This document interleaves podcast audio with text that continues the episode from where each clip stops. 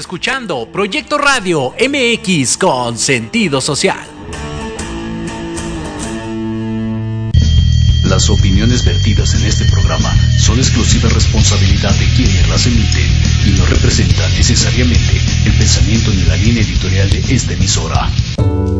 Les damos la bienvenida a su programa La magia de ser mujer, la magia que vibra en tu corazón en la voz de Klaus Reyes y Rubí Cáceres. Un espacio dedicado para todas las mujeres que desean compartir su esencia. Oh, Transmitiendo en vivo desde Proyecto Radio MX. La radio con sentido social. Comenzamos.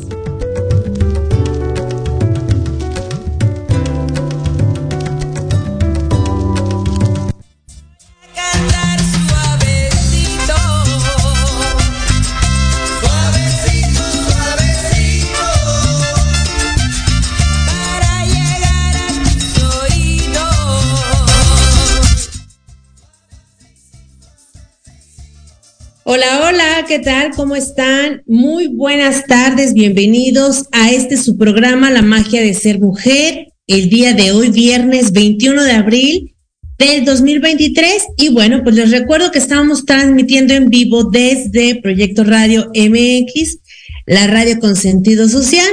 Y bueno, pues el día de hoy me tocó transmitir aquí desde la oficina porque pues hay un poquito de trabajo lo cual se agradece, siempre se agradece. Y bueno, pues les recuerdo que eh, nos pueden seguir a través de www.proyectoradiomx.com desde la plataforma de YouTube, en las páginas de Facebook y bueno, pues en nuestro grupo de La magia de ser mujer. ¿Cómo están? Muy buenas tardes, bienvenidos y bienvenidas. Gracias por escucharnos en este día. Está un poco como nubladito, como que, como que hay solecito, miren, hay solecito, pero como que el airecito empieza ya a ser, a ser de las suyas. Y bueno, pues bienvenidos. El día de hoy tengo un programa bastante interesante con nuestra querida amiga Mujer Magia yo te conozco como, tú me vas a decir, el que dona dio. Así es, ese es mi nombre, corazón. Ah, sí. Sí, ese es mi nombre. Yo tenía la duda, pero dije, le voy a preguntar, porque la verdad, ahora que lo comentas, me parece que es un nombre bastante interesante, ¿no? ahorita te voy a, te voy a pedir por favor que nos cuentes un poquito de ti antes de entrar en tema, porque es un tema padrísimo. Yo te voy a confesar, querida, que yo no tengo hijos, pero en algún momento cuando yo dije, yo quiero tener un hijo, este tema que tú vienes a compartirnos el día de hoy, dije, esta para mí sería una modalidad que me encantaría poder aplicar, pero cuando toquemos el tema te voy a, te voy a hacer esta pregunta. ¿El mundo está preparado para estos niños? Todavía no me la respondas, porque evidentemente en este, en este país y en algunos otros países, como que tenemos unas costumbres todavía medio, ya sabes, ¿no? Tradiciones y demás.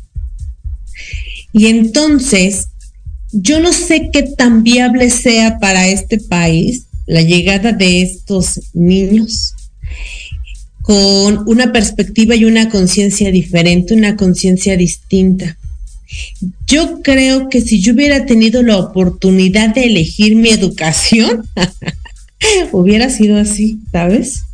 Pero bueno, antes de arrancar con el tema, el tema de hoy es un schooling radical y la verdad es que está bien interesante porque es una, hijo, no quiero decir yo tanto, prefiero que nuestra invitada del día de hoy nos cuente un poquito de eso, pero antes, por favor, cuéntanos quién eres, de dónde vienes, por qué ese nombre tan mágico, tan hermoso que tienes. Cuéntanos un poquito de ti. Muchísimas gracias, Clau, por esta invitación tan hermosa. Gracias a, a ustedes por este contacto en la magia de ser mujer. ¿quién es el que donadillo? Es algo que me he preguntado desde niña, porque la verdad yo percibo la vida de manera muy particular. para mí cuando llego al planeta Tierra, quienes me conocen saben que siempre he hablado así, así, así tal cual, tal cual. Em, tengo la conciencia de que un día me voy a ir, porque he pasado a través de mi viaje humano, a través de siete momentos cercanos a mi propia muerte. Entonces yo decía, ¿qué caso si tiene el estarte atormentando mental y emocionalmente, viviendo de una ilusión que un día se va a terminar? Entonces yo me considero a mí un alma aprendiendo a ser humana. Estoy aprendiendo a ser humana, porque realmente eh, podré conocer un avatar, un avatar, un personaje ego con su historia, que es la creo yo, pero en realidad, ¿quién soy? ¿Quién soy? Y pues aterrizando un poquito a esto de las presentaciones en el planeta Tierra, ay, soy una fusión multicultural. Soy descendiente de personas que huyeron de la Segunda Guerra Mundial, de ahí mi nombre. Muchas veces me preguntan, oye, ¿y qué significa tu nombre? ¿Por qué te lo pusieron? El que significa Dios ha dicho y dona Dio, mujer de Dios. Entonces, para mí me gusta bastante porque luego cuando me preguntan, oye, es un nombre mágico, ¿verdad? Pues al conocer el significado yo les digo, sí, sí, sí, es muy mágico para mí. Y este significado a mí me trae a vuelta a mí misma al saber que en mí habita una conciencia, una conciencia que se está buscando a sí misma a través del personaje que es. Y como decía Miguel Ruiz en Los Cuatro Acuerdos, Estamos aquí en, una fiesta bien locochona del planeta Tierra de la egoína, en donde cada quien anda en su planeta y por ende, como estás en tu planeta interno, vas a los demás. Entonces, a través de este viaje, eh, muchas veces me preguntan, oye, ¿por qué no te gusta que te presenten con títulos? Sí. Les digo, ¿sabes por qué? Porque precisamente dentro de mi historia personal, mi abuela pertenecía, mi abuela materna, pertenecía a una clase social aristócrata en Europa. Y precisamente cuando ellos dejan Europa por la Segunda Guerra Mundial, deciden no transmitir títulos nobiliarios. De hecho, hasta se pierde una caja que mi bisabuela y mi abuela entregaron a mi madre, se pierde, que es en donde nos dijeron cuando quieras regresar al país, de nuestro origen, etcétera, etcétera, aquí están los papeles y tú puedes hacer uso de este título. Y se perdió. Entonces yo dije, pues mi abuela materna me da la libertad de ser lo que yo quiero ser. Me da la libertad de estar sin títulos, porque yo le decía en una ocasión a mi hermana menor, ¿sabes qué? Los títulos nobiliarios se convirtieron ahora en los títulos universitarios. Como si eso te diera ya una razón de ser, de, de poder expresar tu voz. Sí estoy de acuerdo en que venimos aquí a aprender, Klaus, a estudiar, a reconocer, pero como que castrarnos en, en solo un título como que para mí dije, no, eso es como algo meterme en una caja. En eso, exacto. Y dije, si mi abuela dijo, pues aquí está, renunciamos a esto, bueno, pues soy libre. Pero cuando me los piden, siempre les digo, bueno, vamos a ponerle un título ad hoc al tema al que, al que vamos a abordar, como en esta ocasión el que te compartí, Klaus.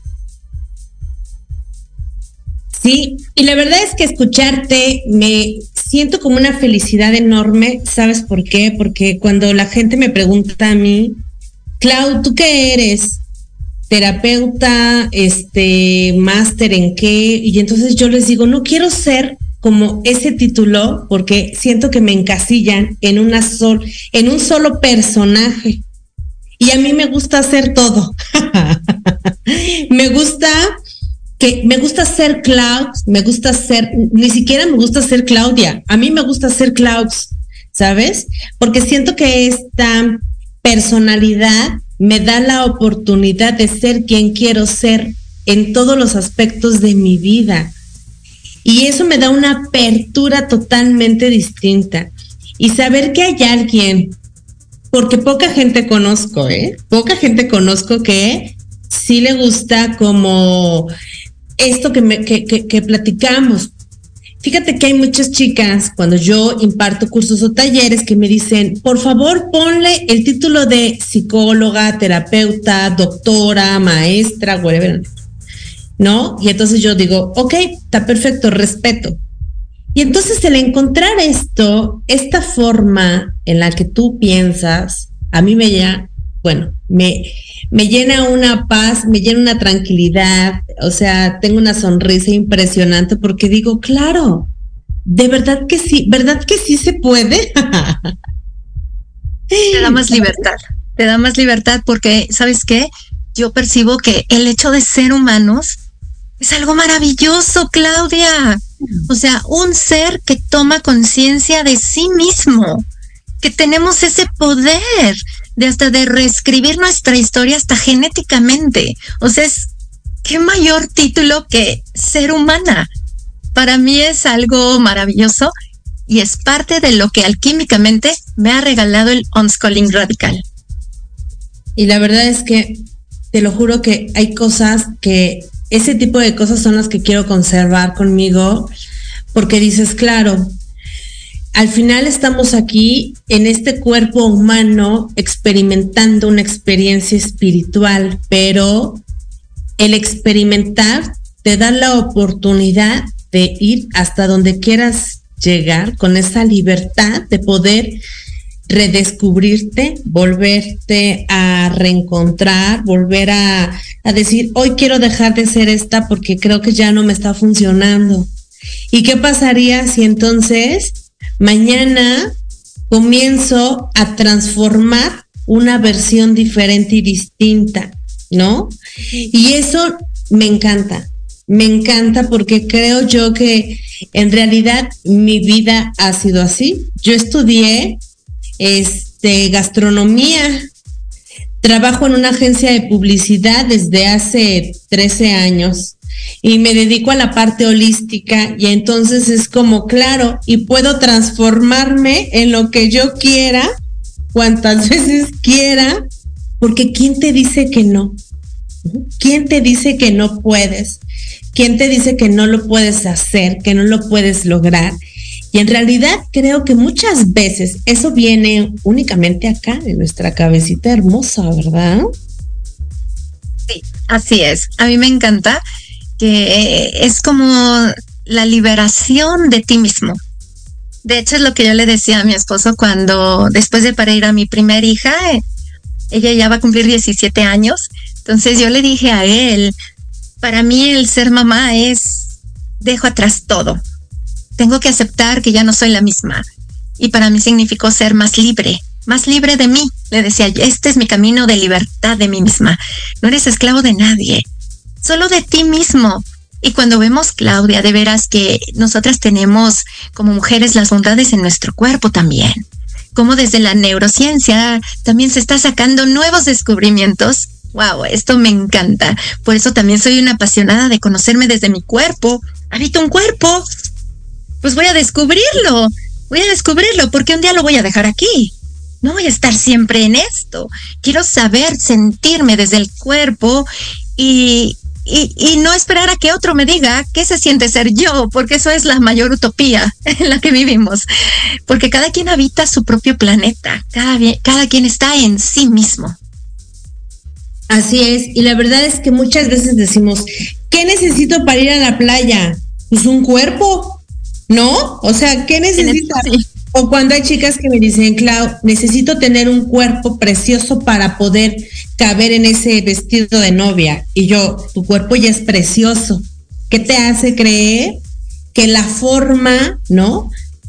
Lo, lo hace más o menos precioso. Por supuesto, tiene que ver con las ideas, las costumbres, el medio ambiente, la sociedad, el avatar al final, ¿no? Lo que te hace seguir ciertas normas, ciertos patrones de conducta. Y al final me dicen, creo que ahora ya me veo demasiado flaca. Ahora necesito estar más llenita. Y yo, ok. ¿Y entonces qué pasa? Pues justo hay ocasiones en las que nosotras tenemos que empezar a, descubrir o a redescubrir que tenemos un cuerpo para poder hacer con él, porque aparte es el único que tenemos en ahorita, ¿sabes? O sea, yo no sé si existan más cuerpos o si hay otras vidas, no lo sé, pero sé que estoy viviendo esta vida que me encanta y que este cuerpo que la energía me dio para disfrutarlo, para gozarlo, para alimentarlo, para embellecerlo, para, para poderlo llevar al parque, a la playa, a la montaña, al agua, al río, es increíble, ¿sabes? Y entonces pocas veces nos ponemos como, como que nos detenemos en eso porque nos enfrascamos en lo que te va marcando, lo que te va dictando la misma sociedad, el medio ambiente en el que te desarrollas. ¿Y qué pasa? Pues a veces cuando uno dice, oigan, hijo, me parece que las cosas se pueden hacer de forma diferente, ¿no? Me parece que podríamos averiguar cómo es y qué se sentirá hacerlo distinto a como lo hemos estado haciendo. Y entonces, ¿no te ha pasado que, te ven con cara de ¿se puede? Y sí, sí se puede. Y justo quiero que el día de hoy nos compartas cómo, lo, cómo le has hecho para poder aplicar el unschooling en tu vida. ¿Desde dónde viene esto? A ver, cuéntame, porque de verdad me encanta. Claro que sí, Claudia, y para mí es un regocijo, ¿saben por qué? Porque ah, fui una adolescente muy rebelde. A mis 13 años escribí un poema que titulé Máscaras. Eh, de hecho, aquí tengo mi pequeño diario donde está ese poema, en donde yo decía, yo no quiero vivir con máscaras, yo no quiero vivir con máscaras, y más como ya te van planeando toda tu vida Desde un kinder, primaria, secundaria, eh, preparatoria, universidad y después ya nos toca la maestría, el diplomado, la maestría, el doctorado, el postdoctorado y nunca es suficiente. Por otro lado, yo me cuestionaba mucho la familia. Mis padres en su afán de que yo fuera menos introvertida, porque a mí me daba pavor hablar en público, y, y la improvisada y todo eso, pues ellos hicieron ahora sí que alianzas entre con los maestros, amigos que tenían locutores de radio, etcétera, para impulsarme y que saliera y que me pusieran a hablar de cualquier tema, el que me gustara. O, o poner a hablar a un adolescente, ¿en serio? Pues bueno, en el año 1994, que se celebraba el Año Mundial Internacional o el Año Internacional de la Familia, me metieron a un concurso de oratoria yo tenía 15 años. Y entonces escribí mi discurso de oratoria en donde yo decía, si quieres cambiar la sociedad, cambia la célula que forma la sociedad, cambia el interior de cada familia. Porque yo siempre percibí que las familias son la casilla de entrada al juego de la vida, como cuando jugábamos en aquí en México el maratón. Es la casilla de entrada en donde se te van dando tus bases para el juego y conjuntamente va creciendo un cuerpo, solo que la psique crece o se desarrolla más lento que un cuerpo físico, bastante. Y entonces yo decía que no tenías que quedarte en la casilla de entrada, porque si no era como cuando regresabas a la ignorancia. ¿Y qué significaba esto? Que tenías que escucharte a ti, que no venías a repetir patrones, ideas o creencias. Tal vez te pregunten, wow, ¿qué onda con la mentalidad de esta chica a los 15 años? Es que elegí como alma un árbol genealógico, pues como les compartía, muy especial.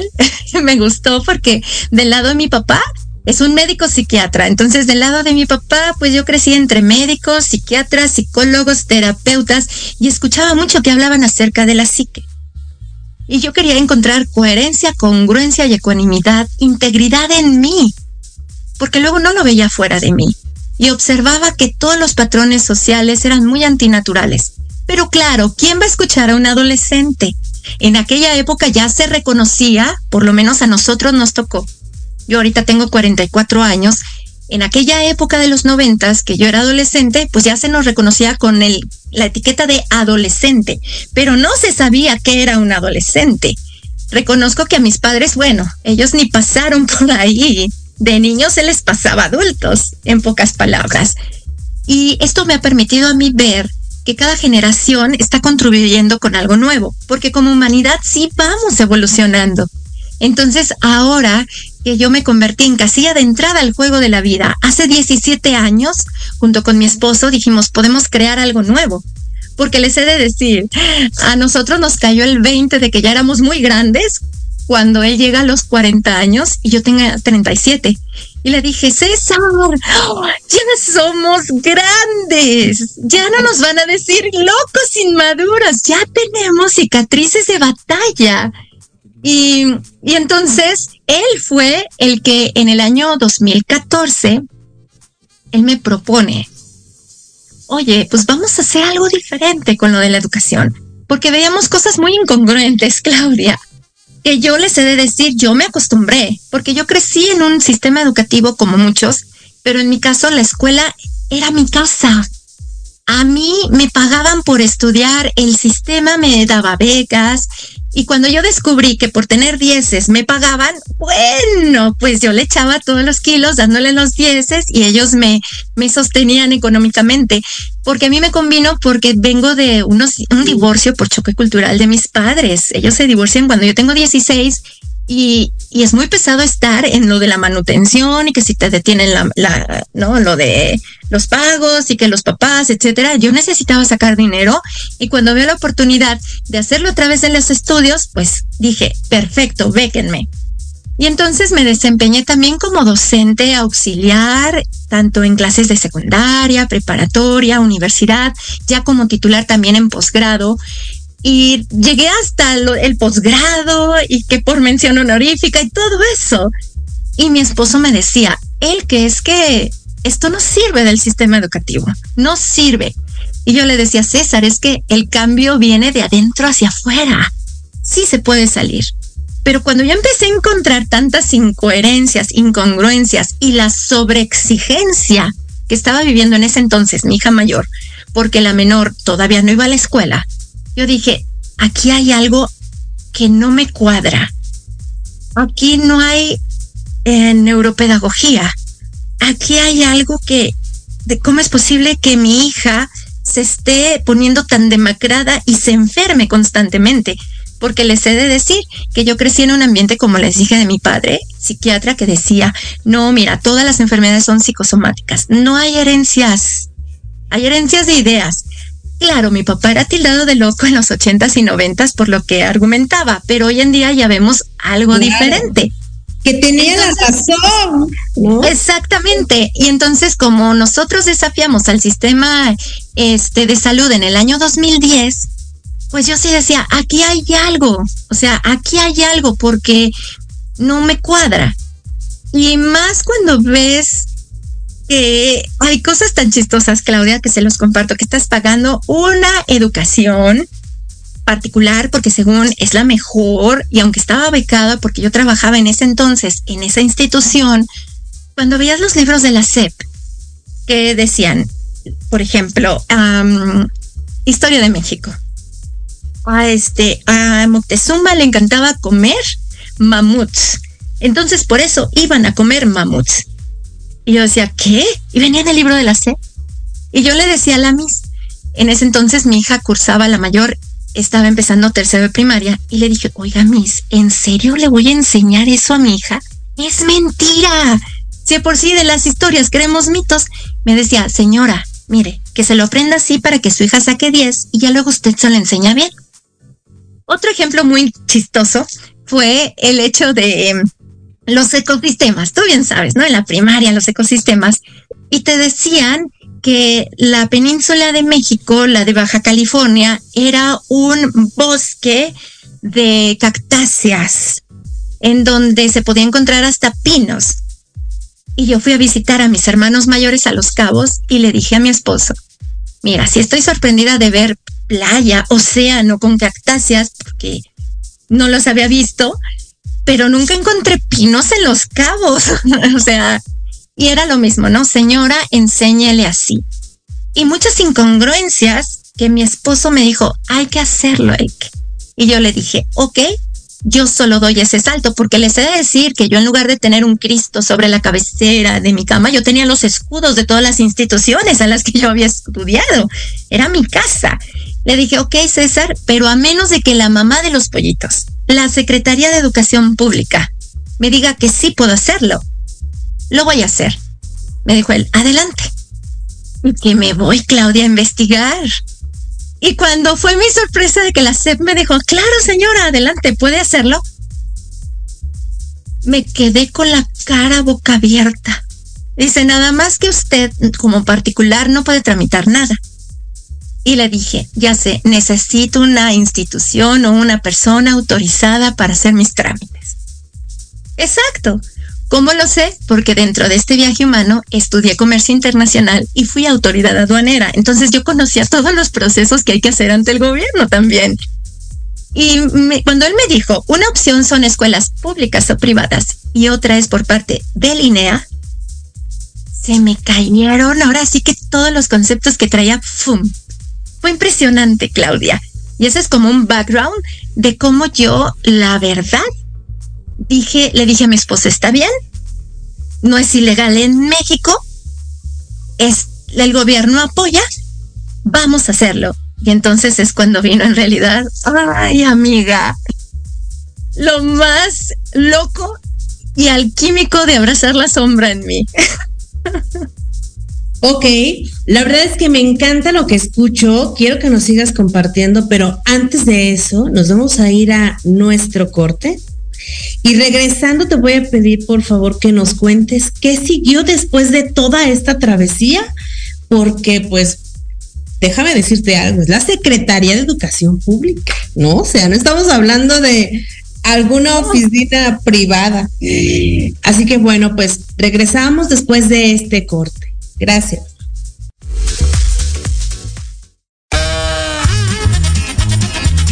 ¡Oye! ¿A dónde vas? ¿Quién, yo? Vamos a un corte rapidísimo y regresamos. Se va a poner interesante. Quédate en casa y escucha la programación de Proyecto Radio MX con sentido social. ¡Uh, la, la chulada! En la hora de la bruja te enseñaremos a actuar de manera responsable. Un espacio conducido por la bruja y Quinipa compartirá su cosmovisión y sabiduría ancestral. Te impulsará, transformará, te ayudará a reconocer el amor propio, romperás patrones y falsas creencias. Aprenderás a creer más en ti. Todos los viernes te esperamos de 5 a 6 de la tarde en Proyecto Radio MX con sentido social.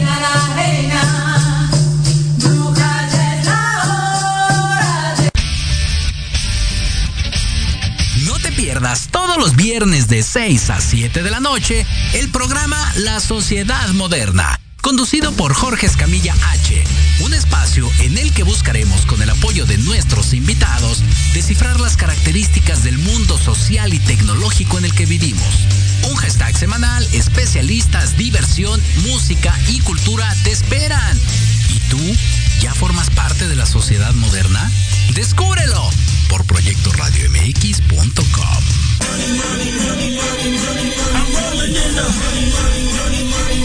¿Quieres saber de marketing, estrategias comerciales y nuevas tendencias?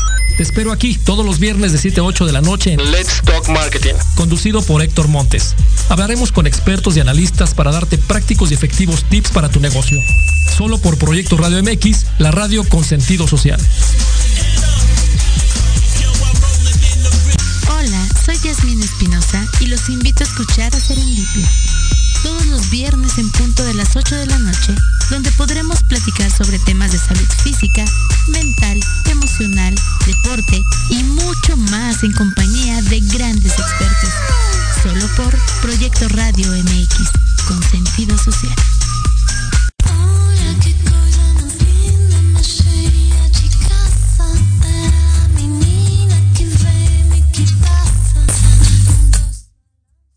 Bueno, pues ya regresamos. A ver, se quedó muy buena la plática porque nos, o sea, estamos en suspenso. Cuéntanos, por favor, qué pasó después. Pues fíjate que cuando yo hablo con el delegado de la CEP, aquí en la, en la delegación, vaya la redundancia, de donde yo vivo, en la Ciudad de México, me quedo boca abierta. Y cuando le platico a mi esposo, era así de, te lo dije, nerd. Ah, porque él en la escuela era nada más porque lo mandaban los papás, en pocas palabras, y yo era así, mi familia, mi hogar. Entonces, eh, cuando vamos a Linea, precisamente para investigar, porque le dije, a ver, yo quiero ir a ver las pruebas antes de dar el paso, ¿no? Y en el línea nos dicen, ay, claro que sí. En ese entonces les estoy hablando del año 2014 finales del 2014, este, vamos a Linea y nos dicen, ah, sí, es que hay un programa que se llama Mevit 1014 de Linea, en donde los niños a través de, en línea pueden eh, acreditar sus estudios. ¿En serio? Sí, tiene más de 20 años este programa. Se abrió principalmente para comunidades rurales, pero pues ya sabes, ¿no? Las situaciones del internet, de la tecnología, este, pues, pues luego dificultaban eso y era más fácil lo de la telesecundaria, de ponerles una televisión, etcétera. Entonces, pues se decidió que para que este programa no desistiera porque está validado ante la UNESCO, pues se abriera a todos los niños de México que quisieran acreditar sus estudios. Y les he de decir algo, Klaus. En el 2014 yo tenía 34 años, 35 años, perdón. Y yo dije, 35 menos 20. No manches, esto estaba vigente cuando yo tenía 15 años. Y me acuerdo muy bien que yo a mis 16 años, cuando estudiaba preparatoria, le decía a mi papá, yo no quiero ir a la escuela, me choca. Me choca ir a la escuela, le dije a mi papá. En ese entonces ellos conocían a la familia de Juan José Arreola, el escritor, y lo conocían a él. Y le decía, oye, Juan José Arreola es autodidacto. Yo quiero ser autodidacta. No, no, no, no, no, no vas a ser autodidacta. Y entonces, para mí fue como un flashazo decir, wow, esto tiene muchos años. Y entonces me dijeron, mira, lo único que requieres es traer la fotografía, la CURP y las boletas oficiales de la SEP. ¿Por qué? Porque cuando yo hablo, Claudia, de veras, con el, delegado de, la SEP acá en, la este, delegación y me dice, ay señora, mire, la verdad lo único que vale aquí a nivel educativo es que en la primaria los niños sepan leer, escribir, operaciones básicas matemáticas y eso es todo. En la secundaria ya tienen otros parámetros. Y lo único que vale en México, legal de estudios, es lo que traiga el, sello de la SEP. Así venga de la universidad o de la escuela más rimbombante de México. Si no tiene el sello de la SEP, no vale. Así es que cuando usted vaya a pedir los informes a la INEA, por favor, no lleve las boletas de la escuelita donde estén sus hijas, lleve las oficiales de la SEP. Yo me quedé, oiga, y lo que paga uno de eh, deportes, idiomas. Ah, no, no, no, no, es que luego tenemos convenios, pero en sí, para la evaluación básica es esto. Yo dije, wow, yo que ya iba a empeñar mi, mi riñón izquierdo por la preparación de la universidad de mis hijas, ¿no? O sea, no manches. Y cuando voy al INAE me dicen, sí, señora, no hay ningún problema no hay ningún problema. Usted solo tiene que traer esto y las, las boletas oficiales de la SEP, pero hasta que tenga su hija 10 años. En ese entonces mi hija estaba por cumplir 8, entonces pues me faltaba. Y le dije, oye, oye, mientras tanto, ¿qué puedo hacer? Ay, señora, los niños aprenden solos por su cuenta. Por eso cuando venga le vamos a hacer un examen para ver qué nivel tiene y entonces en función del programa que tenemos de acreditación ya le decimos qué módulos va a tomar. Pero eso sí, señora, un favor. La niña tiene que hacer sus trámites, llenar sus formularios, ponerse de acuerdo con sus maestros, porque aquí los padres no tienen que intervenir nada. ¿Por qué? Porque aquí incluso en los exámenes se va a evaluar no la memorización como en las escuelas, porque en la escuela se evalúa memorización. Aquí se evalúa lo que en realidad sabe el niño y sobre todo cómo hacen sus exámenes aquí en el módulo en línea. Lea, le tenemos libros, le tenemos acceso a internet, etcétera, por si se le bloquea algo, que no se quede paralizado, sino que vaya y busque las respuestas, porque le he de decir algo.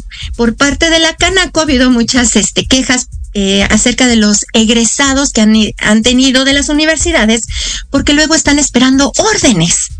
Y los empresarios dicen, oye, es que la verdad, pues necesitamos gente que sepa resolver situaciones, no que tengo que contratar técnicos para que vengan y me capaciten a los licenciados y sepan qué hacer los licenciados. Mira, créeme, Claudia, que yo cuando me dicen eso en el INEA, y aparte el de la SEP, el delegado me dice, señor, es que sus hijas pueden estudiar así primaria, secundaria, preparatoria y universidad. ¿Se acuerda del CONACIT? Eh, CONACIT, sí. Sí, sí me acuerdo del CONACIT. Ah, ok, ahí tenemos unas becas. Y también tenemos otro programa en donde por experiencia profesional este, se pueden titular de las licenciaturas. Yo me quedé, oh, es too much information. Wow, dije, ¿en serio? Dice, sí, solo que estudien una carrera técnica y la practiquen y ya van por su título. Yo dije, ok, eso es todo, sí, señora, de veras. Usted tranquila, o sea, para mí era como que me estaban hablando en otro idioma diferente, Claudia. Y entonces, al hacer esto, pues sí fue alquímico para mí porque yo dije, ok, voy a dar un paso. Y mi esposo me dice, ¿qué crees? Se llama homeschooling. Homeschooling, sí, escuela en casa. Y yo dije, ay, pues soy experta soy experta, de dar clases, de diseñar programas. En ese entonces, pues mi hija menor solo asistió siete meses a la escuela, tenía este, acababa de cumplir cinco años, la mayor tenía ocho y dije, ay, felicidades, sí, lo voy a poder hacer.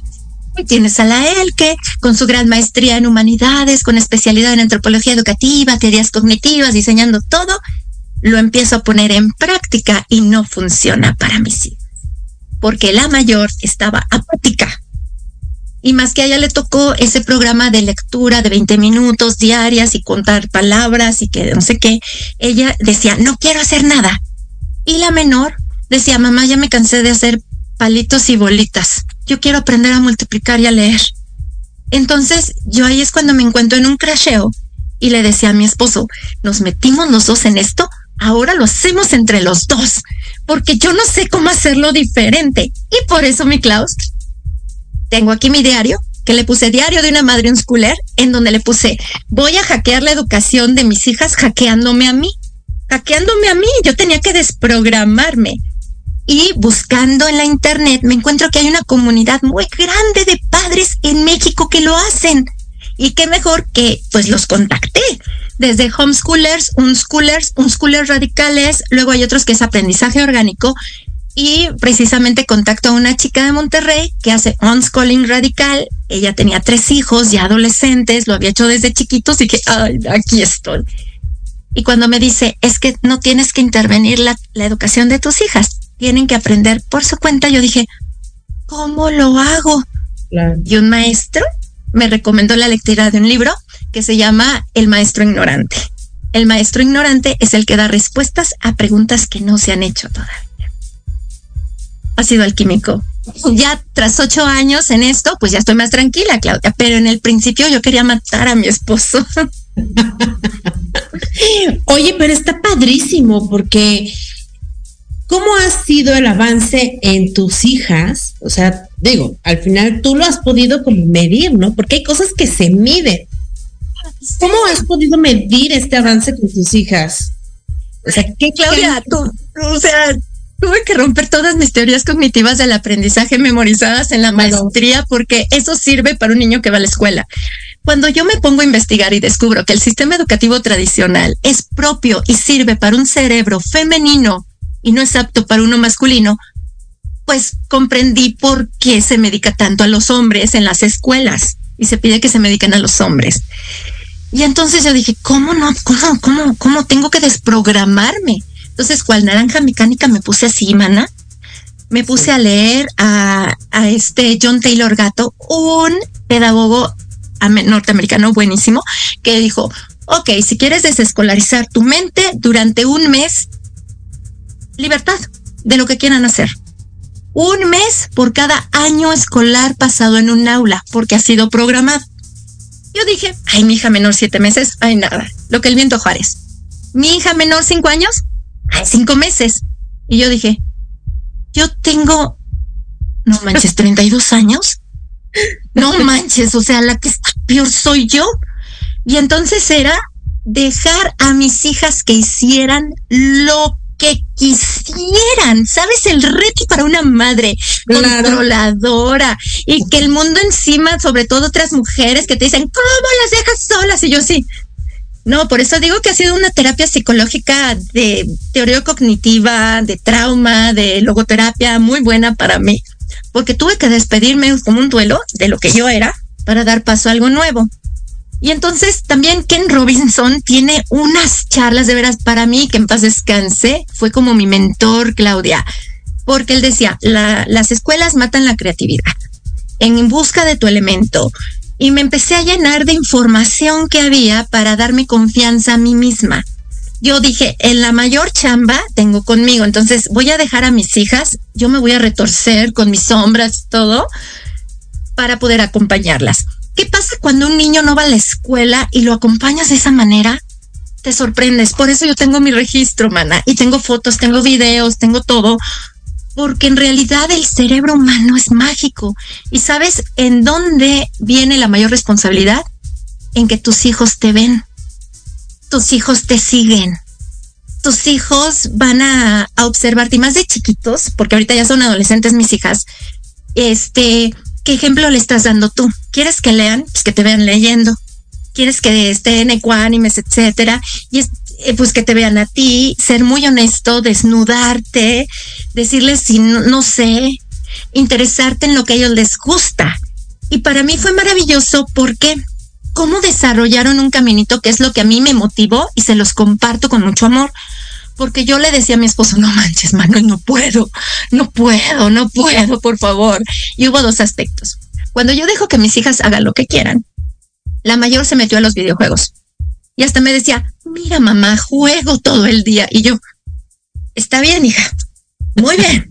Y yo, tranquila, tranquila, sostente, ¿no? Y llegó un momento en que le hartaron los videojuegos. Le hartó.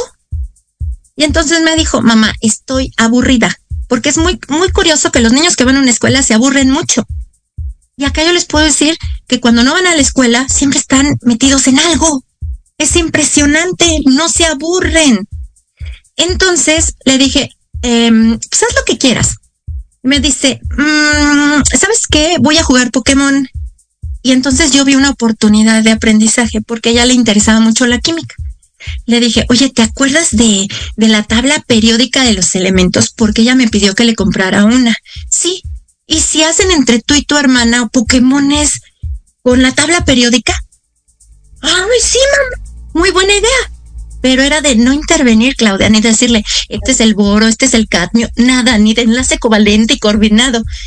Y en eso tenían su tableta y empezaban a buscar en internet muchas cosas y después iban al globo terráqueo y buscaban, porque tengo un globo terráqueo y luego está en francés, y las veía.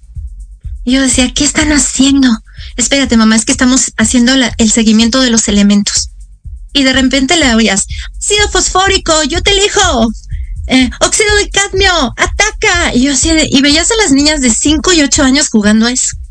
Y entonces de repente ellas me dicen, mamá, ¿sabías que el radio lo descubrió Marie Curie? Marie Curie. Sí, mamá. Y ella nació en, en Varsovia. ¿Dónde es Varsovia? Ok, lo tengo que buscar yo.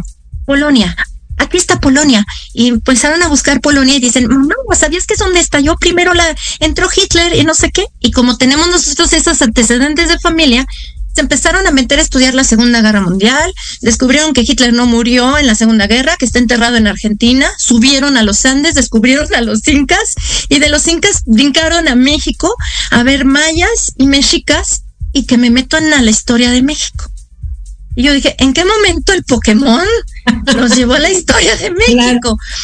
Te hace un pensamiento arborescente, Claudia, impresionante. Y el segundo momento fue con mi hija menor, que ella quería aprender a leer y a escribir.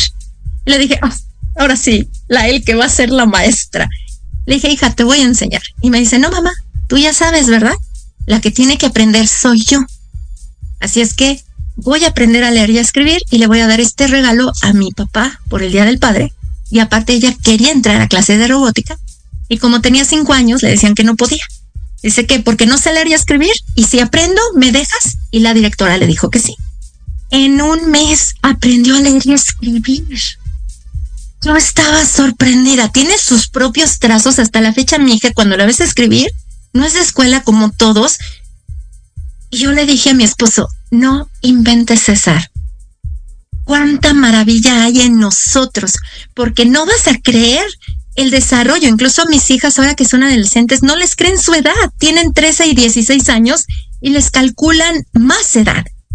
Y cuando me dicen, ¿qué es lo que te ha dejado el unschooling? Cuidar a mis hijas de mí, de mí misma. Por eso hasta uso mis pulseras rojas, mana. De mi intervencionismo, de mi proyección, sí, ¿no? ah, la verdad es que me encanta escuchar porque, te repito, yo siempre hay algo en mí yo soy muy autodidacta, ¿eh? Súper. Me encanta buscar, investigar, leer, sentir, percibir, ¿sabes? Entonces, yo siempre he creído que es una muy gran opción, aunque hay algo que me lo decía, insisto, yo no tengo la fortuna de tener pequeños, pero me di cuenta en la pandemia. Los niños aprendían muchísimo más que asistiendo a clases. ¿Sabes? Como que esa parte que comentas, la parte de la creatividad. Tengo un sobrino de ocho años que a él le gusta mucho un videojuego que se llama Minecraft. Y entonces él sabe ahora cómo se llaman los cuarzos. Y entonces él me dice, esta es una obsidiana, esta es una matista, este es un no sé qué. Y entonces yo así de, ¿quién te enseñó eso, no? Porque ellos no se quedan solamente con lo que ven en un libro, sino que ellos van más allá de sus intereses. Empezó a construir como robots con cartón. Mi mamá me decía, todo lo que tengas de cartón, ya sabes, del papel y demás, no lo tires, guárdalo porque David ahora está construyendo robots de cartón. Y yo decía, claro, ¿en qué momento? Obviamente hay justo en esa oportunidad, en esa ventana de oportunidad, es a donde se mete la creatividad de los niños, que aparte, esa creatividad es mucho más natural a nuestra creatividad, porque ellos la traen todavía como muy lúcida, ¿sabes? Como muy, muy consciente. Y para mí fue maravilloso que él pudiera descubrir esto que había ya en él, sin que nadie le dijera, no lo hagas, eso no existe, eso no pasa, eso, o sea, ¿sabes? Qué padre, está increíble. Me encanta Claudia porque me han dicho, oye, el que es para todos los niños, sí, pero no para todos los papás. Exacto. Porque tienes que hacer un trabajo contigo, vencer miedos, trabajar con tu sombra, aguantar vara de que te digan los familiares, eh, o sea, y muchos que te dicen, ay, eso es para ricos. No es cierto, porque yo le decía a mi esposo, oye, imagínate que vamos ahorrando todo lo que pagábamos mensualmente con todo y beca por una escuela. En donde, ok, yo trabajo en línea, yo trabajo en línea desde hace 18 años y le dije, puedo llevar mi trabajo a, donde, a, todos lados y tú que estás fijo, puedes pedir vacaciones y nos vamos a viajar en temporada baja. Y en lugar de decirle, mira, la pirámide de Chichen Itza, pues la llevamos y que conozcan la historia, ¿no? Y nos va a salir más barato que una escuela.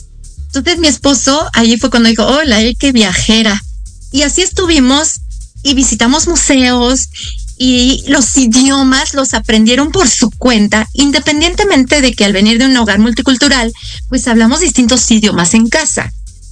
Pero cuando de repente ves y la confianza y la seguridad con la que se desempeñan, porque no hay alguien que le diga, no, lo estás haciendo mal, repítelo, eso es lo que a mí yo dije, wow, tenía yo que pues meterle el ponche a la mamá, ¿verdad? Claro. Y ha sido maravilloso porque le dije, ok, estás detectando el momento del aprendizaje, dales, no le intervengas a decirle te voy a enseñar, porque eso va a bloquear en automático el cerebro, se va a sentir intervenido. Entonces, ¿qué era? Decirle sí. No, hombre, mana, hasta yo aprendí a tocar el violín, a patinar sobre hielo, cual Elsa de Frozen, este, ópera, porque yo me metía también con ellas, aprovechando que trabajaba en línea, pues a donde las llevaba yo me conectaba a internet, hasta que yo dije, me estoy perdiendo de mis hijas, pues apagaba la laptop y decía, agendo, reagendo mis actividades y me entrego. Llega la pandemia y con ello el quédate en casa. ¿Qué pasó? Pues nosotros no lo resentimos realmente, lo vimos como unas vacaciones después de los viajes y tantos movimientos y ellas incursionaron en la internet, redes sociales. Entonces para mí también fue la oportunidad que dije, bueno, las puedo acompañar, trabajo en una red social desde el año 2008, tengo experiencia para construir redes, para todo esto, las y dije, adelante. Y entonces ellas prácticamente de niñas pasan adolescentes en la pandemia. ¿Y qué es lo que pasó? Eh, muchas veces me preguntan, ¿cómo socializan los niños? Pues como te ven a ti. Y por ende en la pandemia ellas así como yo trabajo a nivel internacional y tengo amigos en todas partes, ellas socializaban con sus amigos de distintas partes del mundo, en donde estábamos ahí nosotros también, y a unos que vivían en México los llegamos a conocer hasta en persona, porque ya nos poníamos de acuerdo, papás, para darle la, la certeza al papá de que si es un niño, por todo lo que hay en internet, claro. y verles y decir, ah, aquí está, en persona, ¿no? Y dijimos, sí, es que es posible. De hecho, en pandemia nos llegaron a hablar mucho a nosotros, decir, oye, ¿cómo le haces? ¿Cómo le haces? le digo, pues, ¿sabes qué? Terapia psicológica, man, porque es algo diferente. Y, y créanme, sí, te voltea el cerebro. Oye, mira, la verdad es que me encanta todo esto. Ya nos tenemos que ir, pero antes de irnos, quiero preguntarte, ¿en dónde te podemos encontrar, porque aparte no nada más haces esto, haces muchísimas otras cosas, o sea, tienes un círculo de mujeres, bueno, eres una estuche de monerías hermosa. Quiero preguntarte, ¿cuáles son tus redes sociales? ¿Dónde te podemos encontrar? Cuéntanos brevemente. Claro que sí. Antes, muchísimas gracias por este espacio. Si desean tener más información acerca de cómo acreditar los estudios de sus hijos, busquen Ya se transformó. Gracias a la pandemia, Aprende INEA, así lo encuentran, en donde los niños ya certifican a partir de los 15 años su primaria y su secundaria. A mí me encuentran en la red social en Instagram, Twitter, Facebook, Messenger por mi nombre, El que Donadío. También en el grupo en Facebook de la Carpa Roja Alquimia del Ser y tengo un podcast en audio que se llama La Hora del Alquimista. y para mí ha sido hermoso compartir esto. Gracias Claudia por este espacio, gracias de todo corazón. Y yo sé que puedo decir, anímense, estamos juntos en esto. son unos niños completamente diferentes. ¿Crees que son de otro planeta? ¿Qué es lo que luego me llegan a decir? Le digo, no, ese es un niño que crece en libertad. No tengas miedo, no tengas miedo. Cuida a tus hijos de tus proyecciones, de tus miedos. Es lo que a mí me ha enseñado. Y de veras, muchísimas gracias, corazón.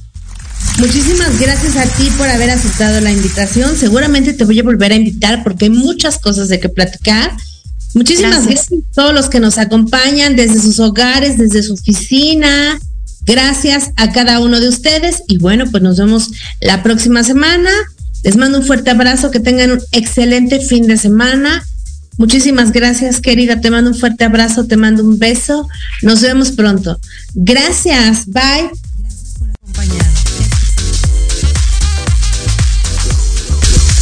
Gracias. Gracias